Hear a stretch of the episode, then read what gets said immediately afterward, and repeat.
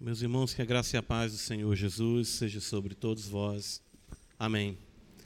Quero então rogar as bênçãos de Deus mais e mais sobre a amada igreja, a fim de que possamos conhecer mais do Senhor, para que conhecendo venhamos amá-lo e amando venhamos a viver para a sua glória e vivendo para a sua glória possamos de fato chegar ao grande dia em que estaremos na presença do Senhor para todos sempre, sem mais pecado, sem mais dor, sem mais tristeza e, claro, uma visão beatífica, gloriosa de nosso Senhor e Salvador Jesus Cristo. É isso que eu rogo a Deus para as nossas vidas e para a sua amada igreja. Amém. Quero convidá-los a abrirem comigo suas Bíblias no Salmo de número 123.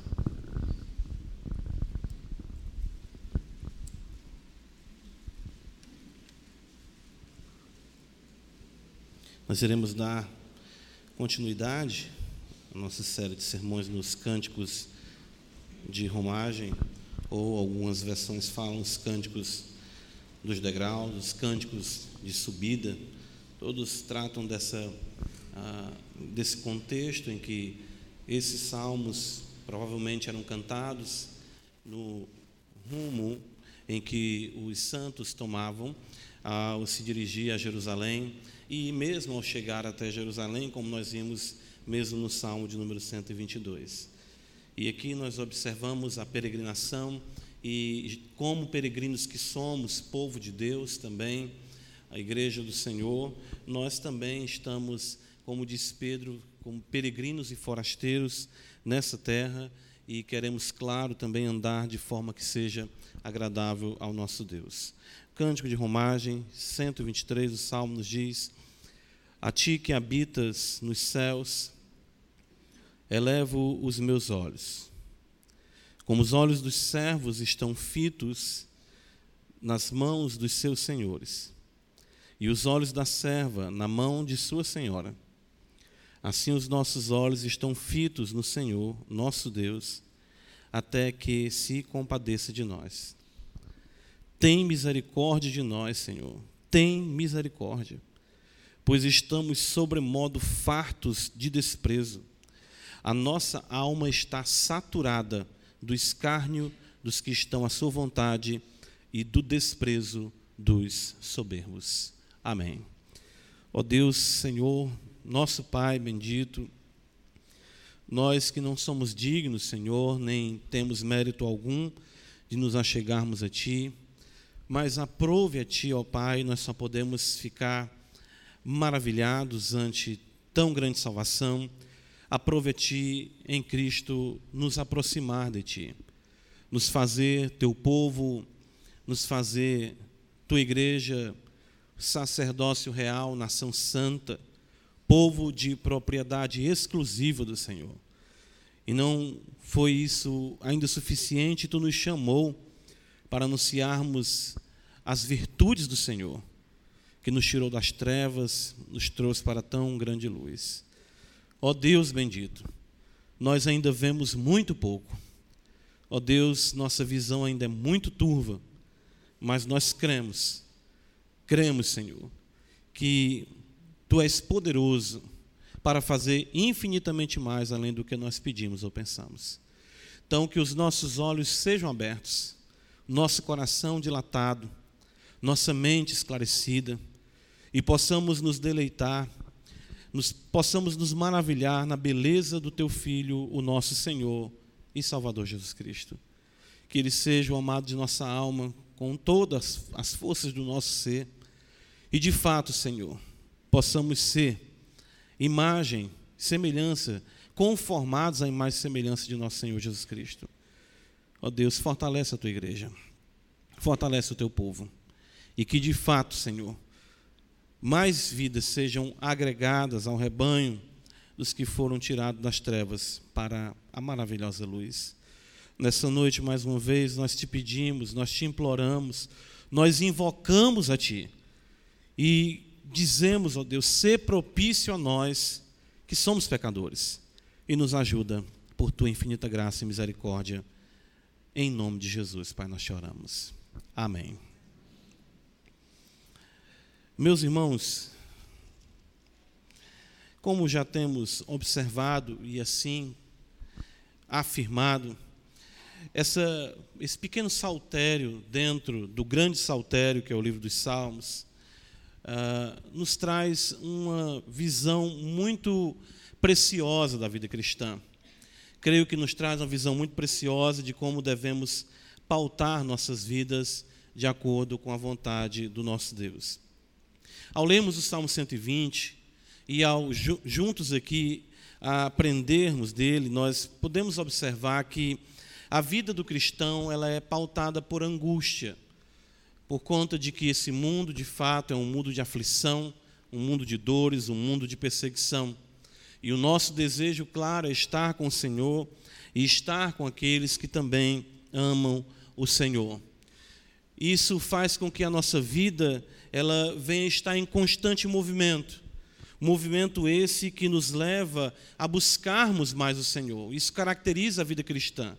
A fé, de modo nenhum, é uma realidade estática, mas sim uma realidade em movimento, que nos impulsiona para cada vez mais estarmos insatisfeitos com esse mundo e nos movermos na direção daquele que nos chamou para o conhecimento da Sua santa vontade.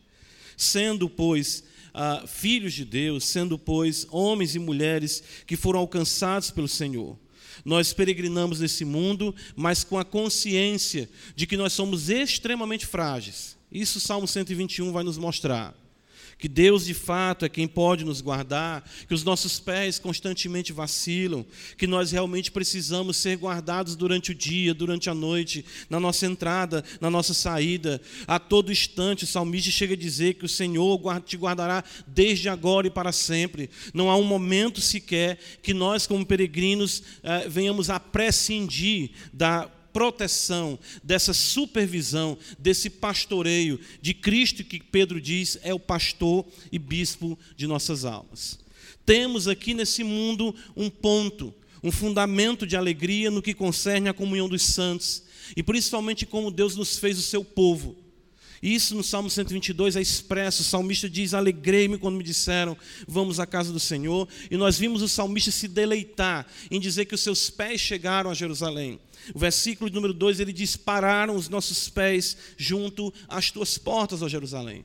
Ou seja, eh, os nossos pés são pés eh, cansados, pés que realmente se inquietam para estarmos juntos como povo de Deus, como igreja do Senhor, na sua adoração. Isso é um privilégio para nós. As orações do salmista estão de fato em torno disso. As expressões, as angústias, as dores da sua alma de estar na presença de Deus e de desfrutar da comunhão com Ele, a comunhão e lhe dar a glória que Ele é devida. Irmãos, porém, a nossa caminhada não para aí. Claro, ela deve continuar. E uma coisa que nós não podemos esquecer é que ao abraçarmos a fé cristã, ao fazermos de Deus, porque Ele fez isso conosco, o nosso maior deleite, nós abraçamos também uma sentença de que nós seremos odiados por este mundo e de que de fato o desprezo irá caracterizar a nossa caminhada enquanto aqui nós estivermos. A nossa maneira de pensar, a nossa maneira de falar, a nossa maneira de agir, isso desperta uma verdadeira ojeriza da parte do mundo. Nós somos as pessoas mais deslocadas no mundo. De fato, eu creio que nós somos as únicas pessoas deslocadas nesse contexto de glória humana, de mentira, de promiscuidade e tantas coisas mais que nós observamos. Nós então vemos no dia a dia isso, um desprezo, nós vemos exatamente a afronta e ficamos muito a sofrer com essa realidade. E o que nós precisamos compreender com a vida cristã, como povo de Deus, é que nós não podemos ter o louvor de Deus e o louvor dos homens. Eu creio que essa seja a nossa grande dificuldade. E de que Deus, para exatamente nos transformar e fazer com que venhamos nos desapegar dessa realidade, ele enche a nossa cama provisória nesse mundo de espinhos, para que o desconforto caracterize a nossa peregrinação e possamos cada vez mais depreciar o louvor humano e buscar o louvor que procede de Deus, ou seja, o reconhecimento que procede do Senhor. Se o mundo nos ama, não seremos amados por Deus. E é um fato que, se agradarmos a Deus, nós seremos desprezados pelo mundo. É isso que nós devemos uh, ter em mente ao lermos esse salmo, porque é exatamente essa a mensagem que ele nos transmite. O salmista destaca exatamente isso para que venhamos compreender isso como um sintoma, ou melhor, como uma característica, a qual, embora dolorosa, necessária, para que venhamos ver a diferença entre quem serve a Deus e quem não serve, a diferença entre o justo, a diferença entre o injusto, aqueles que amam a Deus e aqueles que amam o mundo. O Salmo 123, então, se os irmãos observarem, o salmista ele faz uma oração ah, como muito semelhante em outros salmos, e ele destaca o contexto no qual ah, leva, o leva a fazer essa oração. O versículo 3 e o versículo 4 nos faz compreender, nos fazem compreender o contexto no qual o salmista está inserido e que o motiva a oração. Observe comigo, ele vai dizer para nós ah, a partir do verso 2, o finalzinho que ele diz para nós assim: Até que o Senhor se compadeça de nós, então ele fala: Tem misericórdia de nós, Senhor, tem misericórdia, pois estamos sobremodo fartos de desprezo. E ele continua no versículo 4: A nossa alma está saturada do escárnio dos que andam à sua vontade e do desprezo dos soberbos. Percebam, o salmista tem uma visão inevitável e uma percepção do contexto no qual ele está inserido. E esse contexto no qual ele está inserido é um contexto de tão grande oposição que ele ah, frisa isso com as palavras desprezo, escárnio e desprezo dos soberbos. Ele chega a dizer para nós, de fato, que ele está sobremodo farto de desprezo. Ele diz para nós ainda que a sua alma está saturada do desprezo, está saturada do escárnio, saturada de todo aquele contexto no qual ele estava inserido. Percebam, isso é a porção que nos cabe no mundo que é contrário à nossa alma, que é contrário à nossa vida como cristãos.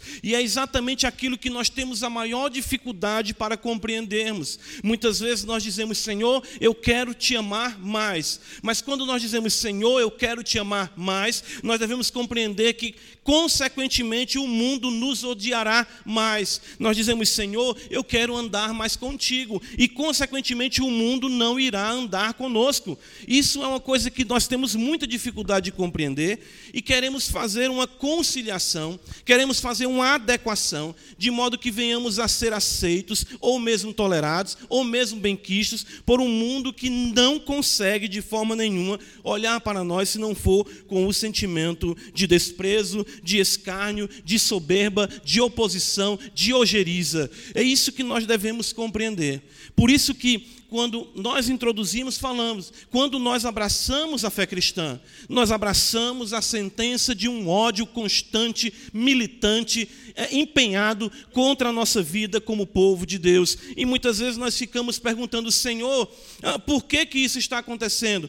Por que, que isso está acontecendo comigo? Por que, que eu sou tão perseguido? Por que, que eu sou tão injustiçado? Irmãos, se você está vivendo de forma que agrada o Senhor, isso é, de acordo com a justiça, inevitavelmente o desprezo, o escárnio, a soberba virão de tal forma, não de forma, vamos dizer assim, gotejando ou de forma paulatina, não, mas isso vem de tal forma que satura, que sobrecarrega, que traz de fato uma fartura, que possamos dizer que ficamos engolfados com tanta oposição que se levanta contra nós como povo de Deus. Essa perseguição, irmãos, ela tem um caráter singular essa ação do mundo contra nós, porque exatamente é isso que o salmista está sentindo aqui. A maneira do mundo pensar, a maneira do mundo falar, a maneira do mundo agir, é exatamente algo completamente contrário à cosmovisão que o salmista tem, porque ele tem o seu prazer, o seu deleite em Deus. Lembra, ele não suporta as línguas enganadoras, como ele diz no Salmo 120. Lembra, ele se vê como frágil, não como alguém poderoso, no Salmo 121. Lembra, o deleite dele é a casa do Senhor. Então, consequentemente, isso virá como uma torrente contra ele, trazendo cada vez mais pesar sobre a sua alma quando ele caminha em direção à justiça. A natureza desse sofrimento, como estamos falando, é uma natureza terrível, porque não é algo periférico, mas sim algo que atinge a nossa alma e que nos deixa extremamente abalados de, diante desse contexto. O salmista aqui, irmão, você pode dizer, mas pastor, o salmista está se queixando. Não, ele não está se queixando, ele não está se colocando contra Deus. O que ele está aqui apresentando para nós é o resultado de uma vida piedosa, na qual ele aprende a colocar diante do Senhor a sua angústia, a sua dor e a sua tristeza ante o desprezo, escárnio e soberba que constantemente se levantam contra ele. No livro de Neemias, abre comigo a escritura, ah, alguns creem que este salmo tem um contexto exatamente pós-exílico. E por isso que essa realidade ah, da, da zombaria, ela é bem interessante no livro de Neemias. Vejam como é que os inimigos agem contra nós. Neemias capítulo 2, primeiro.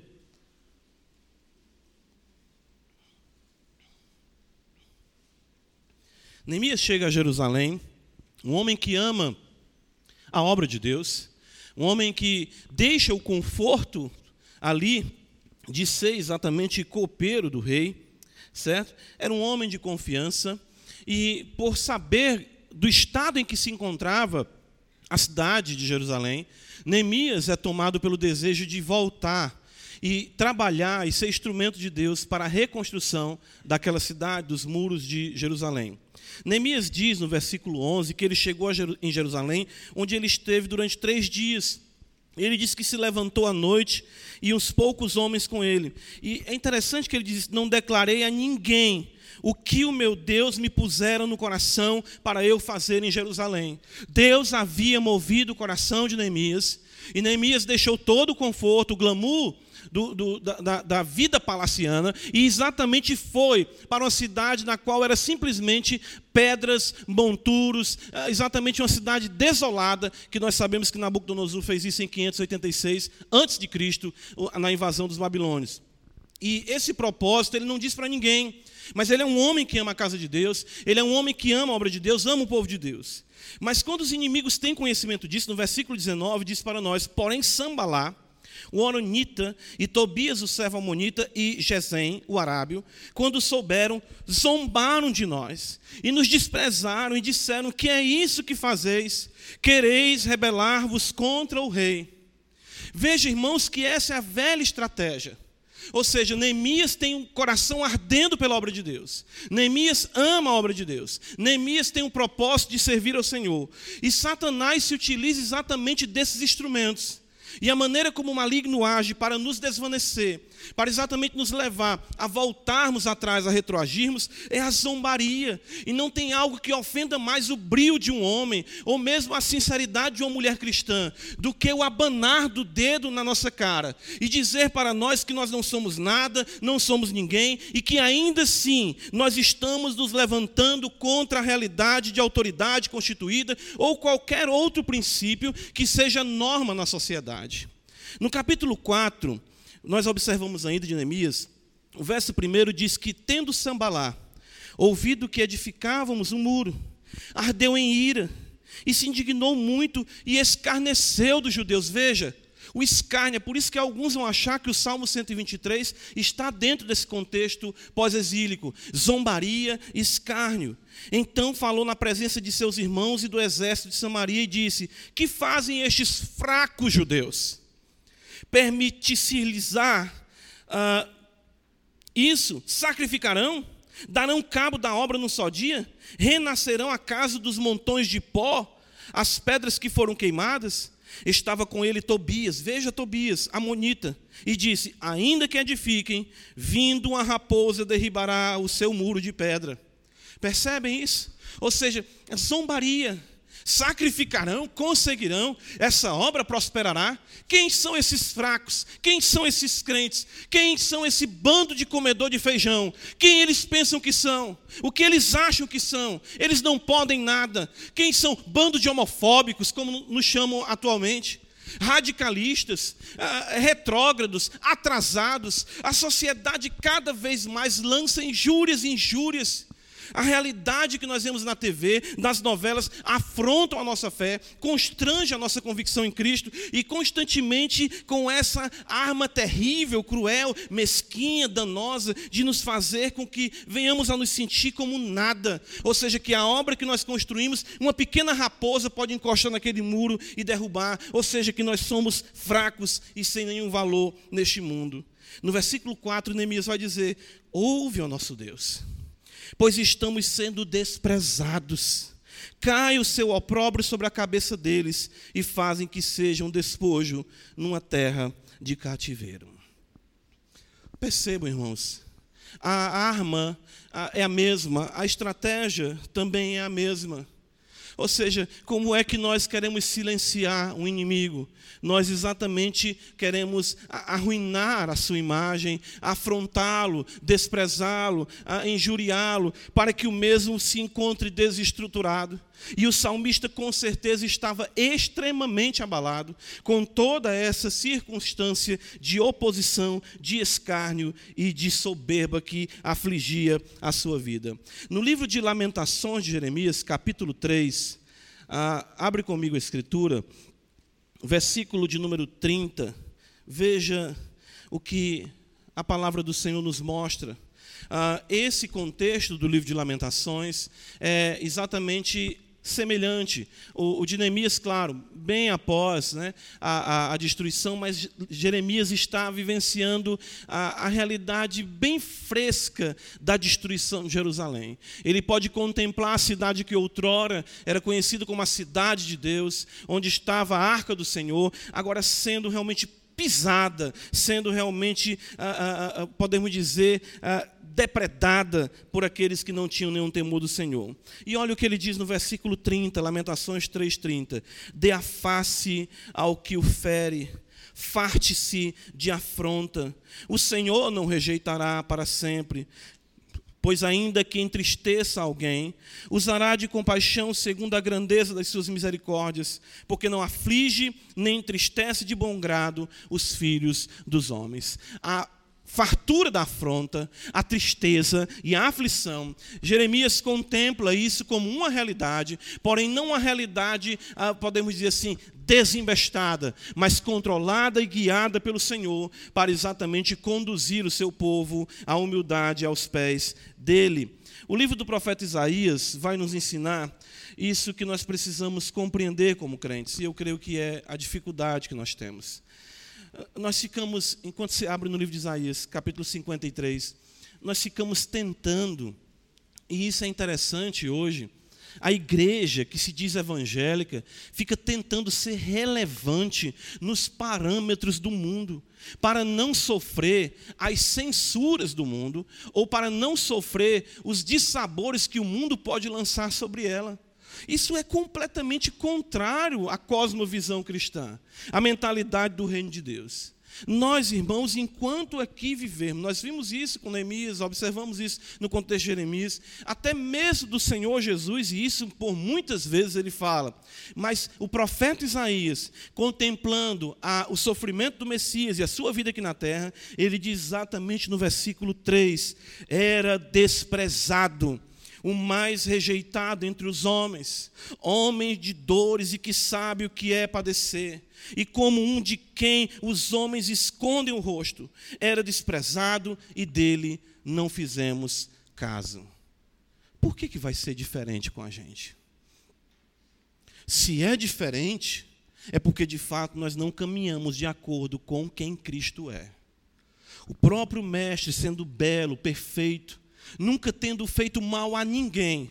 A Escritura o apresenta como o mais rejeitado entre os homens. Por que, que nós queremos ser o mais aplaudido entre os homens? Este salmo que nós lemos, lemos hoje, o Salmo 115, destaca a vaidade que há em nosso coração. Não a nós, Senhor, não a nós. Nós sempre queremos estar bem na fita. Nós sempre queremos ser louvados, é, queremos ser elogiados, queremos ser levados em conta. O que, que falaram de mim? O que disseram de mim? Gostam de mim? Não gostam? Quando o próprio Filho de Deus é dito que ele era o mais rejeitado dentre os homens. 1 Coríntios capítulo 4, o apóstolo Paulo, quando trata do apostolado, e é interessante hoje, com essas expectativas, né, a gente conversa muito isso, pastor, é, é, todo mundo hoje quer ser pastor. Né? Hoje em dia, eu fico pensando se vai sobrar ovelha para ser pastoreado, porque é pastor demais.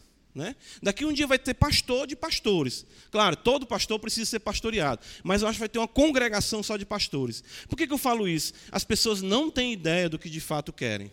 Não têm ideia do que de fato significa o ministério. O apóstolo Paulo, sendo apóstolo e tendo todos os privilégios que nós sabemos como ele tinha, e que de fato né, tem um local singular no reino de Deus. Mas olha o que, é que Paulo vê na realidade do serviço a Deus neste mundo e de como ele era enxergado por aqueles que exatamente, até mesmo a quem ele servia. 1 é, Coríntios capítulo 4, verso 9, ele diz, porque a mim me parece que Deus nos pôs a nós os apóstolos em último lugar, como se fôssemos condenados à morte, porque nos tornamos espetáculo ao mundo, tanto a anjos como a homens. Nós somos loucos por causa de Cristo, que é exatamente assim como o mundo nos chama, né? E vós sábios em Cristo, nós fracos e vós fortes, vós nobres e nós desprezíveis. Até a presente hora sofremos fome, sede, nudez, somos esbofeteados e não temos morada certa. Nos afadigamos trabalhando com as nossas próprias mãos, quando somos injuriados, bendizemos, quando perseguidos, suportamos, quando caluniados, procuramos conciliação. Até agora temos chegado a ser considerados lixo do mundo, escória de todos. Por que, que nós temos essa mentalidade de ego massageado? Por que, que nós achamos que devemos sempre caminhar em plumas? Por que, que devemos achar que os confetes sempre devem nos cobrir? Irmãos, isso é incompatível com aquilo que nós observamos na vida do justo, na vida do cristão. O salmista, ele, ele, ele sabe que isso não vai ser erradicado, mas ele vivenciou isso de uma forma tão intensa que afligiu profundamente a sua alma. O que ele fez? Volta comigo para o Salmo 123. E eu creio que é isso que nós precisamos também fazer. Esse é um salmo, né, que nós chamamos o salmo dos olhos. Se você observar comigo, veja no versículo 1 ele fala: Eleva os meus olhos. Versículo 2 ele diz: Como os olhos dos servos. E ele diz ainda mais: Os nossos olhos estão fitos na é, é, no Senhor nosso Deus. Ou seja, por várias vezes, o salmista que fala da realidade dos olhos que estão postos em Deus. E é exatamente isso que nós precisamos aprender. Nós devemos ter a plateia, ou podemos dizer o auditório, se assim podemos afirmar, de uma pessoa só. O nosso foco, a visão necessária que nós precisamos é a visão do Senhor. E é exatamente isso que ele faz. É isso que o motiva a orar. No meio do desprezo, no meio do escárnio, no meio da soberba, estando saturado, estando farto, perseguido, com a sua alma angustiada, ele diz: A ti, Senhor. Ele consegue fazer esse movimento que eu considero um movimento sobre-humano. Ele consegue tirar os olhos de todos que estão à sua volta. Ele não fica dizendo, olha, tudo que está à minha volta está ruim de uma forma que não tem mais como eu prosseguir. Quantas e quantas vezes eu já me encontrei assim? Ou seja, por conta das circunstâncias opostas, da soberba, do desprezo, do escárnio, nós não conseguimos fazer este movimento que é imprescindível, a visão necessária que nós precisamos ter da glória de Deus. Ele não busca socorro dentro dele, eu vou olhar para dentro de mim. A psicologia é isso, olhe para dentro de você. Veja o seu potencial, veja quem você é. Você é uma pessoa boa. Não faça isso com você. Olhe para dentro de você, veja o valor que você tem. Outros vão ser, vamos dizer assim, mais, mais ligados à família e vão dizer: olhe para a sua família, olhe para o que você construiu, olhe para o patrimônio. Essas pessoas que estão zombando de você não têm metade do que você tem, não tem o nome que você tem, e nós sabemos quem, quem era o salmista e quem eram os salmistas diante de Deus. Homens de Deus, mas que não olharam para o seu currículo, não olharam para a sua capacidade, ah, vamos dizer, eh, como empreendedores, não olharam para a sua capacidade financeira, eles tiraram os olhos de tudo que estava à sua volta, de si mesmo, e olharam para o Senhor. É exatamente isso. E eu lembro aqui quando o Senhor Jesus está ali prestes a ser preso, e os discípulos fazem o quê? Né? Enquanto ele vai orar, os discípulos oram, e a Escritura diz que os olhos deles eram pesados. Irmãos, isso parece algo uh, tão simples, mas não é.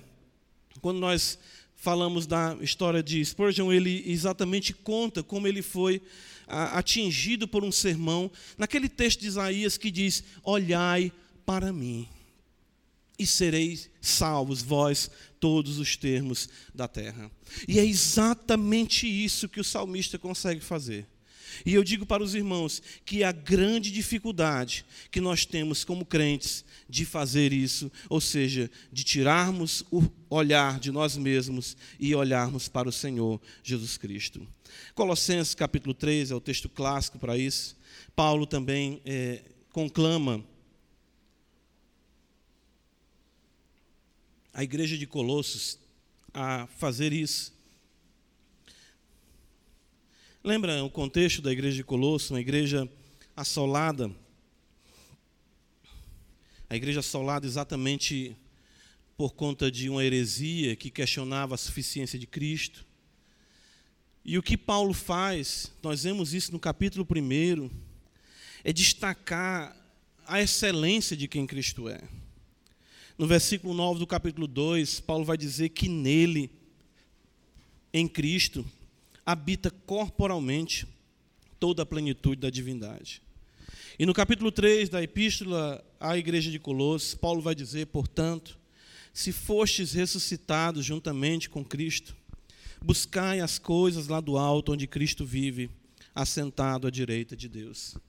Pensai nas coisas lá do alto, não nas que são aqui da terra, porque morrestes e a vossa vida está oculta juntamente com Cristo em Deus. Quando Cristo, que é a nossa vida, se manifestar, então vós também sereis manifestados com Ele em glória. O puritano Richard Baxter, no seu livro Descanso Eterno dos Santos, ele diz que antes de levar um homem para o céu, Deus primeiro leva o seu coração. Antes de levar um homem para o céu, Deus primeiro leva o seu coração. De modo que, se o nosso olhar, se o nosso coração não se encontra, não se encontram focados em Deus, nós não podemos esperar que venhamos de fato a estar com o Senhor. O salmista, ele compreende isso e sabe que se ele não fizer esse movimento, ele iria perecer. Ele iria de fato morrer. Porque não tem como lidar com o desprezo, com o escárnio, com a soberba, com tudo isso, por conta, de fato, sem estar com os olhos fitos em nosso Senhor e Salvador Jesus Cristo. É por isso que ele não apenas faz o movimento, mas ele permanece com seus olhos fitos no Senhor. E observa essa figura bem interessante, porque o texto diz para nós: A ti que habitas nos céus, eleva os meus olhos. Ele faz a mudança de foco. Ele consegue fazer isso, como nós aqui enfatizamos. E ele diz: Como os olhos dos servos estão fitos nas mãos dos seus senhores, e os olhos da serva na mão de sua senhora, assim os nossos olhos estão fitos no Senhor, nosso Deus. Diferentemente do Ocidente, não era prática dos senhores no contexto do Oriente falarem ou darem ordens para os seus servos constantemente mediante palavras.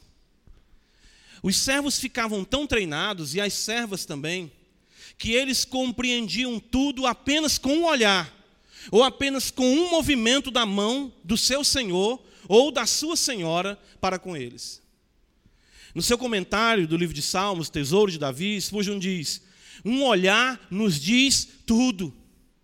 E o que ele está destacando aqui é que uma vez que o crente compreenda, ele consiga levar os seus olhos para Deus, e ele consiga permanecer com seus olhos em Deus, e isso vai gerar uma intimidade tal, na qual o Senhor irá conduzir e pautar a vida daquele homem, daquela mulher, apenas com um gesto, apenas com um olhar. Existe aqui uma total dependência e uma intimidade na qual nós podemos observar que se encontra alegria, a esperança e a fortaleza daquele que está sendo afligido por conta do desprezo do escárnio.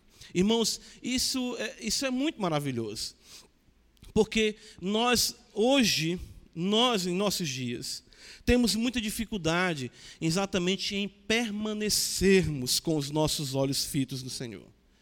Muitas vezes nós conseguimos olhar de relance, mas nós temos a dificuldade de permanecer com os nossos olhos fitos no Senhor.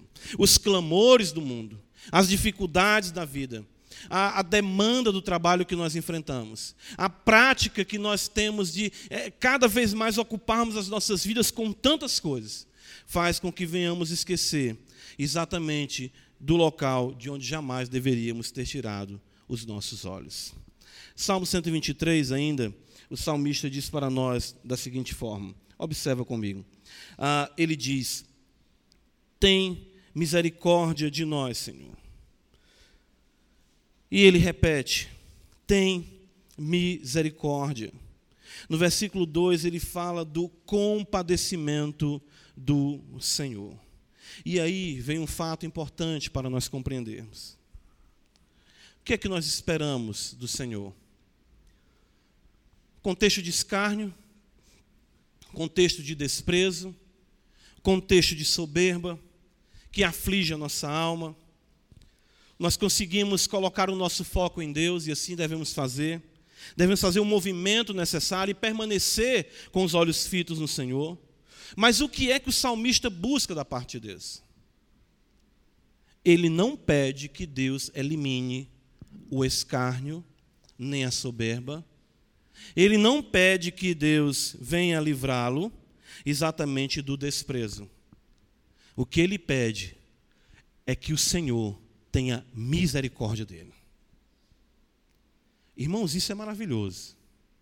Porque isso mostra que a nossa mente imediatista, a primeira coisa que nós queremos é que aquele que nos despreza, se for possível, que Deus até mate. Aquele que fala mal de nós acontece alguma coisa com ele, nós ficamos, eu sabia. Mexeu com o ungido do Senhor. Ainda vai mexer com o vaso de Deus?